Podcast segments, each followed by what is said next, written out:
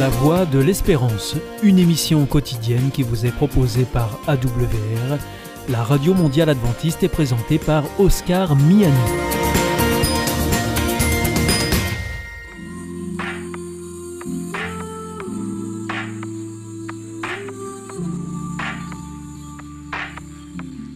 L'instant Bible.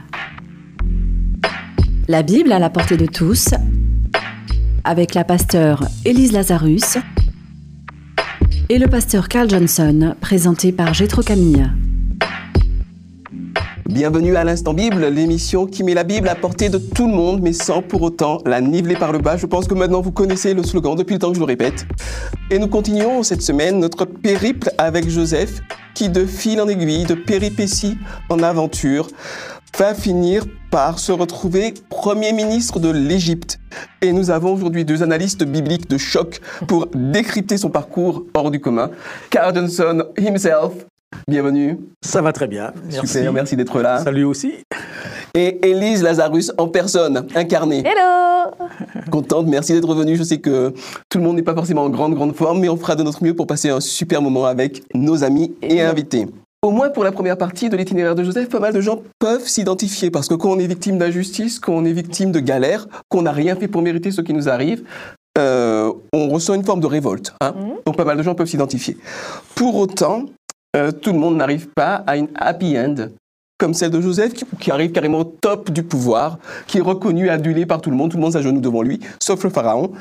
Euh, et ma question va donc être la première donc, question, va être celle-là. Est-ce que le parcours de Joseph est un parcours typique de croyant? Et d'ailleurs, est-ce qu'il y a un parcours typique de croyant? Qu'est-ce que vous en pensez?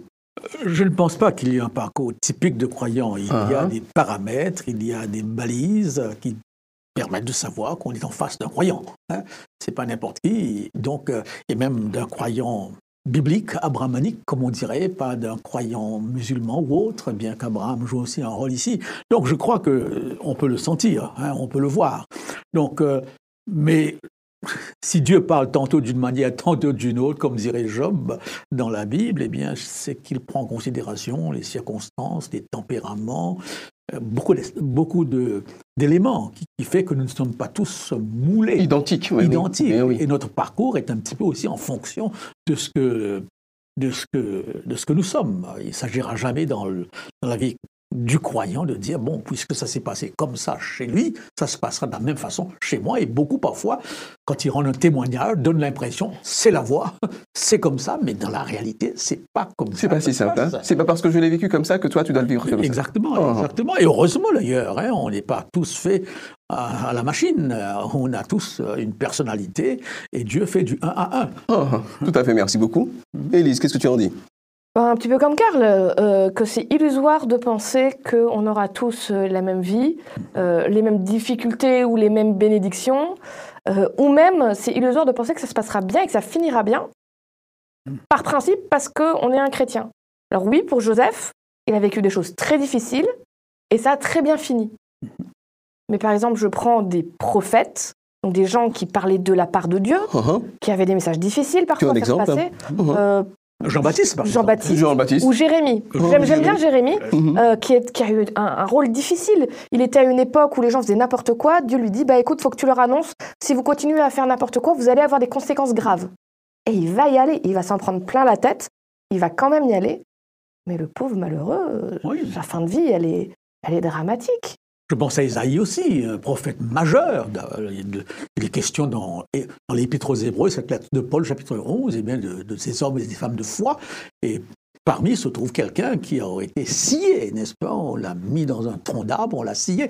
Il semble que ce serait Isaïe. Donc le parcours, les parcours ne sont pas les mêmes, et c'est même parfois étonnamment décevant de voir que des hommes de ce calibre terminent si mal. Mais c'est aussi l'expérience de vie. On le voit autour de nous, hein, n'est-ce pas? Parfois, on, se révolte quelque part, on se dit, Mhm, mais c'est pas possible. Mais c'est comme ça. Y compris pour des gens qui ont été fidèles et loyaux de bout en bout. Alors on peut peut-être prendre ce texte biblique dans Genèse 41, Oui. euh, à partir du verset 38, euh, si tu voulais bien, Élise. Oui, bien sûr. Lire Genèse euh, 41, verset 38, à combien déjà? 43, je à, crois. 40, à 43, voilà. Le Pharaon dit aux gens de sa cour Pourrions-nous trouver un autre homme comme celui-ci qui a en lui le souffle de Dieu? Le Pharaon dit à Joseph, Puisque Dieu t'a fait connaître tout cela, il n'y a personne qui soit aussi intelligent et aussi sage que toi. C'est toi qui seras intendant de ma maison, et tout mon peuple dépendra de tes ordres. C'est seulement par le trône que je serai plus grand que toi. Le Pharaon dit à Joseph, Regarde, je te nomme intendant de toute l'Égypte. Le Pharaon retira de son doigt la bague à cacher et la mit au doigt de Joseph. Il le fit revêtir d'habits de fin lin et lui mit un collier d'or au cou. Il le fit monter sur le second de ses chars. On cria devant lui Abrek. C'est ainsi que le Pharaon le nomma intendant de toute l'Égypte. Abrek à genoux, hein. Et on peut lire aussi, s'il te plaît, Karl, euh, juste ce qui se passe après, hein, parce qu'il y a une famine qui a annoncé, il avait décrypté les rêves, il avait décrypté la prophétie. Je vous invite d'ailleurs à lire ce texte, c'est très intéressant, euh, dans la Genèse, à, à partir du verset 37, 37. du chapitre 37. Et si, Karl, tu voulais lire, s'il te plaît, le chapitre 41. Le chapitre 41. Chapitre 41, à partir du euh, verset 55 et jusqu'au verset 57, s'il te plaît. 55. Quand tout le pays d'Égypte fut aussi affamé, le peuple cria à Pharaon pour avoir du pain. Pharaon dit à tous les Égyptiens, allez vers Joseph et faites ce qu'il vous dira. La famine régnait dans le pays. Joseph ouvrit tous les lieux d'approvisionnement et vendit du blé aux Égyptiens. La famine augmentait dans le pays d'Égypte. Et de tous les pays, on, arrivait en Égypte pour acheter du blé auprès de Joseph, car la famine était forte dans dans tous les pays. Alors Joseph devient quelque part le super-héros par lequel euh, le salut est arrivé, non seulement pour les Égyptiens, mais également pour les peuples aux alentours qui viennent acheter le blé qu'il avait sagement amassé. Alors, on a vu tout à l'heure que ça n'est pas parce qu'on est croyant que ça se termine bien à la fin. Maintenant, est-ce qu'il y a un noyau commun ou des, des constantes, si vous voulez, des choses qui ne changent pas dans l'expérience de tous les croyants du monde Est-ce qu'il y a des, des, des points communs? Ce que vous en pensez? Ce qu'on pourrait appeler des choses qui ne varient pas, quoi, des invariants? Oui, oui. Moi, je pense que non, qu'il n'y en a pas. Euh, Hein? euh, il suffit de discuter un petit peu avec différentes personnes qui viennent de- d'endroits différents, qui ont eu des expériences différentes, pour voir à quel point les expériences de vie sont différentes. Et puis, dire tous les croyants, croyants, c'est un grand mot. Être tous croyants ne veut pas dire qu'on a tous la même expérience de rapport à la foi. Je pense que quand on a une foi euh, vivante et accrochée à Dieu, là peut-être qu'on va trouver des points communs, que ce soit dans la joie ou dans les difficultés, d'une certaine euh, paix intérieure qui arrive. Mhm. Mais c'est pas parce qu'on est croyant, qu'on a le titre de croyant, qu'on a cette foi vivante et, et- et- et alimentée. Oh, oh, je vois, effectivement. Qu'est-ce que tu en dis, Karl? Je pense personnellement que si on parle d'une- de quelque chose qui ne varie pas, c'est du domaine intérieur. Hein. Euh, la- euh, Élise a parlé de paix.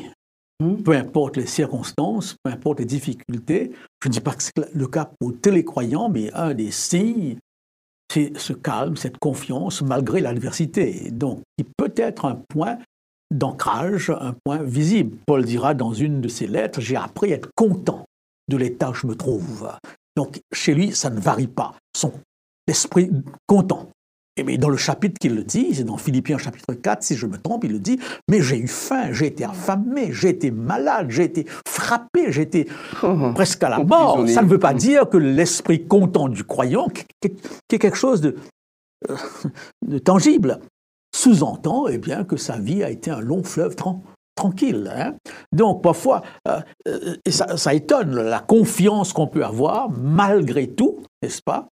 Eh bien, euh, un peu comme euh, je pense à trois, aux trois amis de Daniel, Oui. eh bien, qui ils vont dire ceci Dieu nous délivrera. Donc, en d'autres mots, notre confiance en lui est inébranlable. Mais si toutefois il arrive à ne pas nous délivrer, nous ne chancellerons pas. On tiendra ferme. Donc, peut-être à ce niveau intérieur, profond, il y a une base, il y a, il y a un élément eh bien, qui caractérise le croyant. Mais alors, est-ce qu'un chré- un chrétien, ce serait pas un petit peu un imbécile heureux Un croyant, c'est pas un imbécile heureux qui euh, est en train de galérer, en train de mourir de faim ou de froid, et qui dit, mais j'aime Dieu, tout va bien? Est-ce que est-ce que c'est un petit peu... Qu'est-ce En que tu fait, en je pense qu'il y a une raison pour laquelle euh, certains arrivent justement à dire je suis dans, dans quelque chose de très dur, mais je garde confiance. C'est la certitude que le meilleur est à venir. Quand on est croyant, quand on crois dans les promesses de Dieu. Dieu a fait une promesse très importante, enfin même deux. La première, c'est je vais revenir, mettre un terme à la souffrance. Et la deuxième, c'est en attendant que je revienne, je serai avec vous tous les jours. Et quand tu as ces deux promesses-là, c'est-à-dire je suis dans quelque chose de difficile, je suis dans la difficulté, je suis dans la maladie, je suis dans les problèmes, je suis dans euh, les angoisses, etc. si je ne crois pas en Dieu, je me dis l'entièreté de ce que j'ai à vivre va se résumer à ça. Mm-hmm. Si je crois en Dieu, je, me, je sais que sans diminuer du tout la difficulté de ce que je vis là, ce n'est pas le, le, le, moment le plus important de mon existence parce que l'éternité arrive. Hum. Donc c'est un moment de grande difficulté, mais je sais qu'il y a du mieux qui arrive derrière dans cette vie ou quand Jésus reviendra. Et en plus, on rajoute le fait de dire, l'une des choses les plus terribles quand on vit des choses difficiles, c'est de se sentir seul seule parce que personne ne peut comprendre ce que je ressens à ce moment-là. même, même très bien entourée. Je te donne un exemple. Moi, j'ai expérimenté la maladie. J'ai été entourée de plein de personnes formidables. Des amis, de la famille euh, qui étaient là. J'étais très bien entourée, mais j'étais quand même seule face à ma maladie. Parce que même s'ils essayaient d'être présents, ils ne pouvaient pas comprendre que je ressentais. La douleur que j'avais, ils ne l'avaient pas expérimentée. Et l'idée de me dire, Dieu, lui, est capable de comprendre et de conceptualiser ce que je vis là et a décidé de m'accompagner là-dedans et d'être une oreille attentive parce que, à nouveau, tu es malade, une maladie longue. Tu as beau avoir des amis, tu sais qu'à la vingtième fois où ils te demandent alors ça va aujourd'hui? Et que si tu réponds honnêtement ben non, j'ai mal, tu vas les lasser. Mhm. C'est normal, c'est humain, même si c'est des très bons amis. Oui, ils vont accommoder au bout d'un moment, ils vont même plus entendre. Au, au, bout d'un moment, bon bah, euh, ok, on a mhm. compris. Mhm. Mais à Dieu, je peux lui dire 200 fois s'il faut. J'ai mal, je vais pas bien, j'ai pas le moral, c'est difficile. Avoir quelqu'un réellement à qui on peut dire sans filtre ce qui ne va pas et ce qui va, mhm. ça change beaucoup de choses. Mhm, je comprends. Je vais dans le même sens, mais euh, je regarde la chose sous notre angle.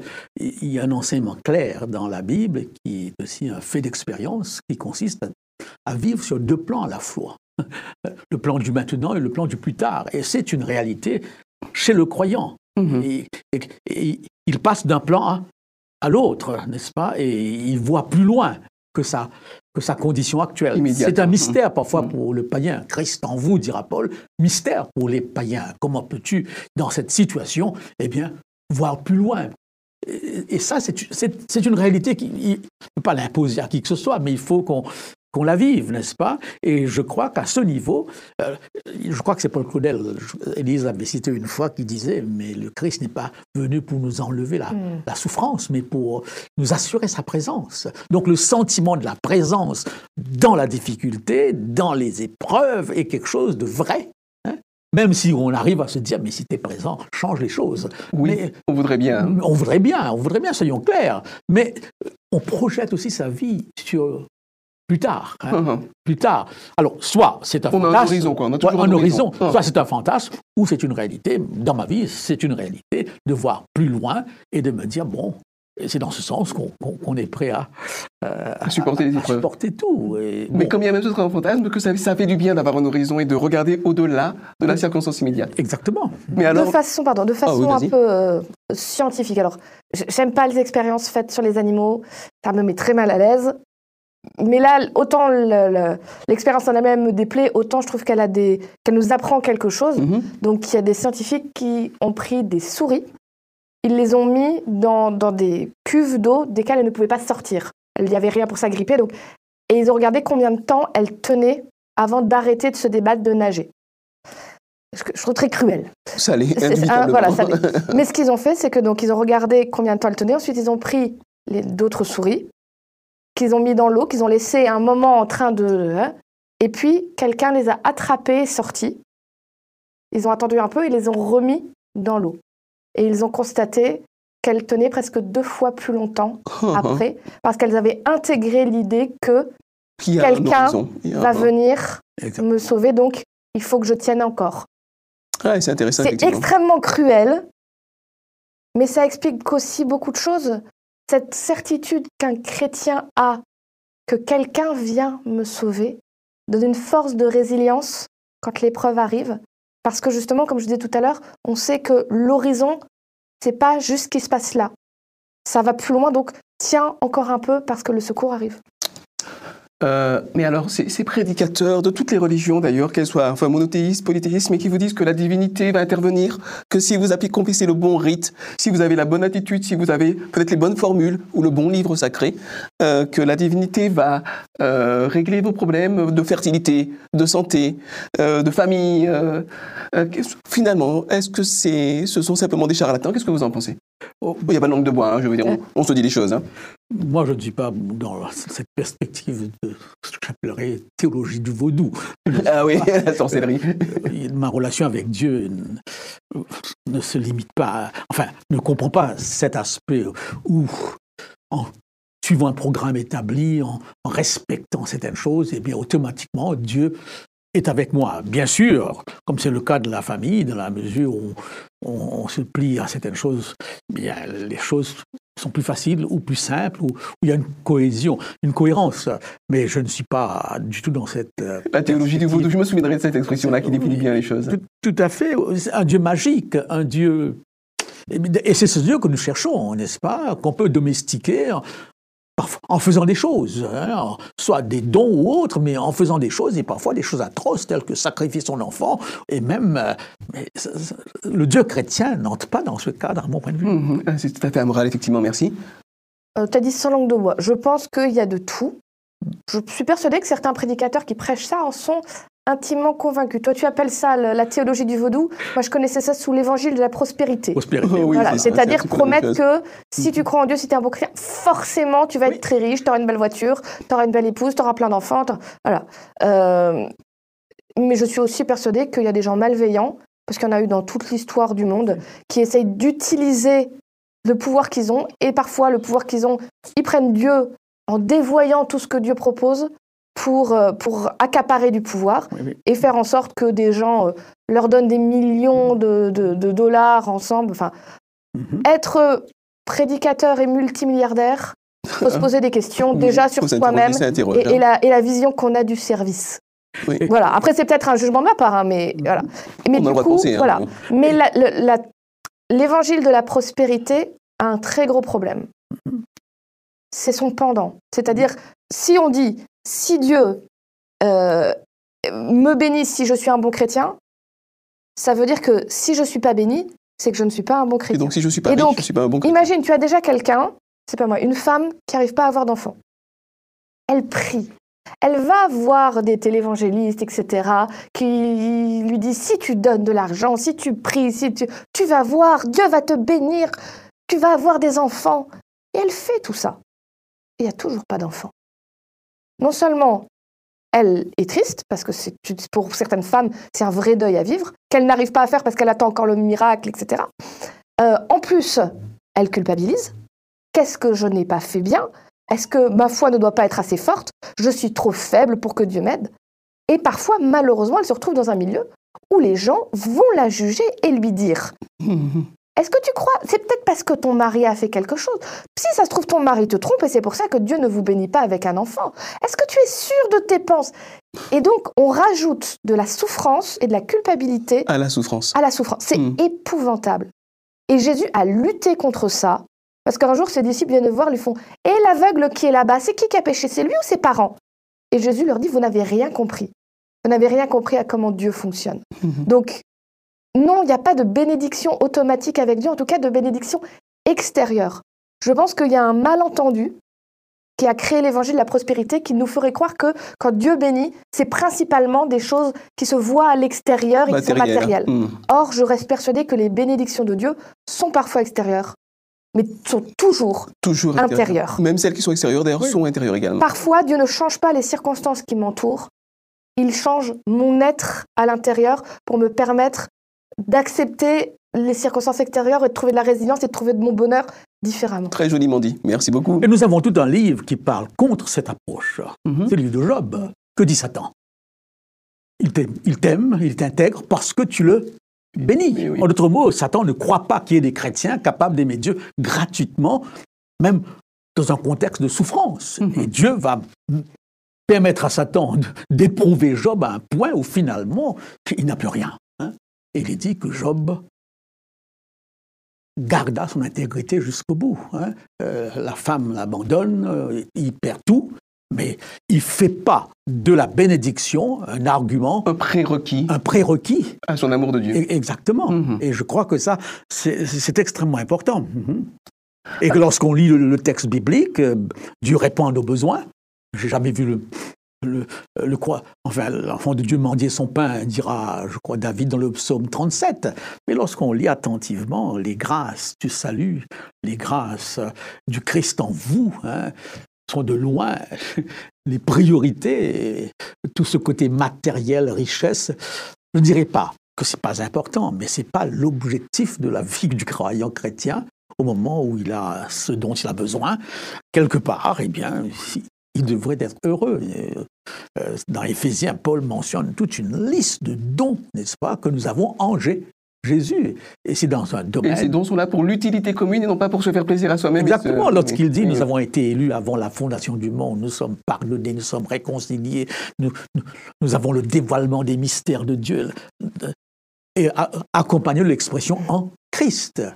Sommes-nous capables, n'est-ce pas, de nous focaliser sur cet aspect des choses avant l'aspect matériel dont Dieu dit T'inquiète pas, je sais de ce dont tu as besoin. Je, je retourne un petit peu sur Ah oui, je t'en prie, je t'en prie. Euh, on dit qu'il a été béni, ce qui est vrai. Mais si tu remarques bien, sa bénédiction était là aussi pour servir aux autres. Surtout, en fait. Hein. C'est-à-dire qu'il a eu un poste important, mais le but, c'était qu'il puisse sauver les Égyptiens de la famine.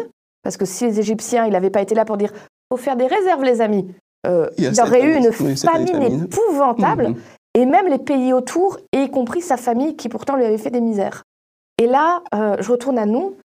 Les bénédictions que Dieu nous donne, la plupart du temps, elles sont là pour nous faire du bien à nous, c'est vrai, mais elles ont aussi le but de nous aider à être utiles aux autres. Mhm. Et, et même dans ce que soit matériel ou à nouveau ce changement intérieur. Il y a une image qui est fausse théologiquement évidemment, mais à nouveau qui nous apprend quelque chose. Euh, C'était une image où on voyait le paradis et l'enfer. Alors je ne crois pas à l'enfer, mais il nous présentait le concept. Et donc le paradis, on voyait des gens installés. Non, pardon, l'enfer, on voyait des, gens installés à une table. Euh, ils ne pouvaient pas bouger de leur chaise. Et il y avait devant eux un grand bol d'une soupe qui avait l'air délicieuse. Et ils ont tous des cuillères extrêmement longues.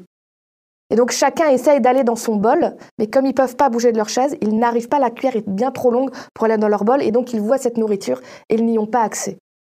Et puis après, on voit l'image du paradis, et c'est exactement pareil. Des gens assis sur une chaise, ils ne peuvent pas bouger de leur chaise, ils ont devant eux un bol de soupe qui a l'air délicieuse, ils ont les mêmes cuillères, mais là, chacun a le réflexe d'aller donner, de prendre la cuillère très longue pour prendre la soupe dans le bol de celui d'à côté et donner à celui d'à côté, et tout le monde est nourri. Et moi, ce que ça m'apprend, c'est ce que Dieu veut faire croître en nous, c'est le désir de faire du bien à ceux qui sont autour de nous et de nous défocaliser de nous-mêmes, de nos problèmes, de notre nombril, de notre ego, pour aller vers comment je peux être utile à moi-même, parce qu'il faut s'aimer soi-même, mais aussi Au-delà de moi-même. au-delà de moi-même, à Mhm. ceux qui m'entourent pour leur faire du bien. Mhm, mhm, tout à fait. Et je crois Ah. que l'histoire de Joseph par rapport à cette famine est parlant. Nous vivons une période difficile où on nous annonce, par rapport à, à cette guerre en Ukraine, des famines inimaginables, n'est-ce pas? On verra bien.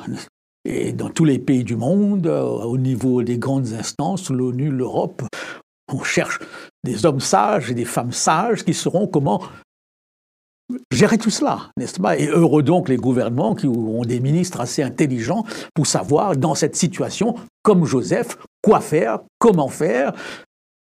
Et je crois que euh, c'est parlant, parce que Joseph euh, est un leader. Joseph a un don de gestion, n'est-ce pas? Il voit plus loin que, que les autres. Et là, il arrive à imposer eh bien, certaines choses afin que tout un chacun puisse être nourri et que le pays ne soit pas complètement euh, Ravagé par la famine. ravagé par la famine. Mhm, mhm, mhm. Parce qu'il y a des pays qui ont été ravagés par la famine, très souvent par des erreurs gouvernementales, n'est-ce pas, où les gens qui étaient à la tête n'ont n'ont pas trouvé la solution, ou alors n'ont pas cherché la Non, solution. parfois, ils étaient trop occupés à se mettre plein les fouilles. Exactement, Bah, exactement. Combien de pays sont appauvris par ce genre de gestion, eh bien, où ceux qui sont à la tête s'enrichissent aux dépens euh, eh oui, des eh autres.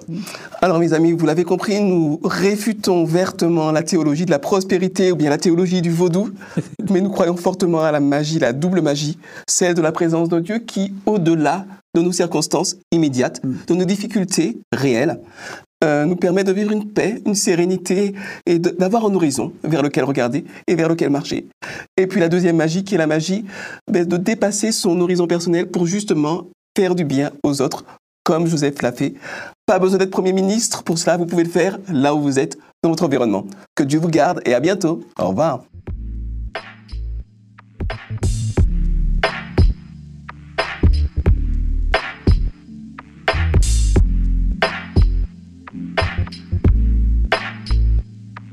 C'était l'instant Bible avec la pasteur Élise Lazarus et le pasteur Carl Johnson, présenté par Gétro Camille.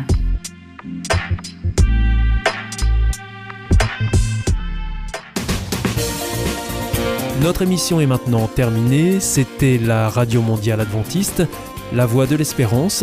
Je vous souhaite à présent une très bonne continuation. Que Dieu vous bénisse. À demain.